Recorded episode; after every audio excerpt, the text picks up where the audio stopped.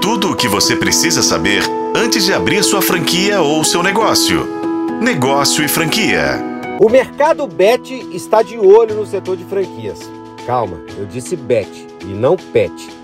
Os bets são sites de apostas esportivas que permitem os usuários fazer palpites sobre os resultados de jogos de futebol, basquete, tênis e outras modalidades.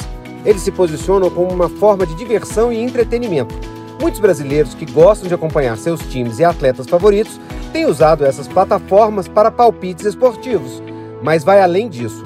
O mercado de aposta estuda expandir o modelo pelo ambiente de franquias. A pergunta que fica agora é: será que esse caminho pode ser uma boa aposta ou será um risco para o modelo de franquias que temos no Brasil? Para entender um pouco, é preciso voltar no tempo. Por aqui, as apostas são proibidas desde 1946 pelo presidente Eurico Gaspar Dutra, que teria sido influenciado por sua esposa, que era muito religiosa e acreditava que os jogos de azar levariam as pessoas para o mau caminho.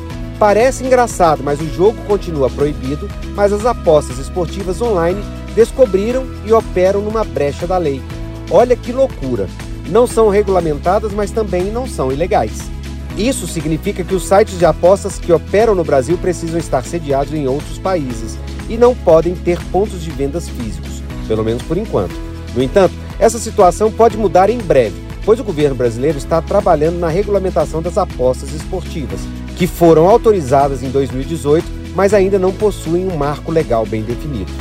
E por isso, o modelo de franquia se tornou interessante. O formato de franquias que vem amadurecendo ao longo dos últimos 30 anos pode ser uma oportunidade para crescimento do mercado de apostas após essa regulamentação. Na cabeça dos operadores de apostas, pode ter um melhor caminho, rápido, simples e reconhecido pelo mercado. O que deve ser avaliado e observado agora é como será estabelecida as regras entre as apostas e o setor de franquias para evitar situações confusas.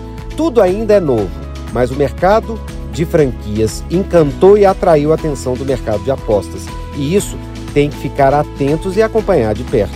Vamos ver como ficará esse namoro entre o mercado de apostas e o mercado de franquias. Eu sou Rodrigo Campelo e esse foi o podcast da Negócio Franquia. Acompanhe pelos tocadores de podcast e pela FM O Tempo.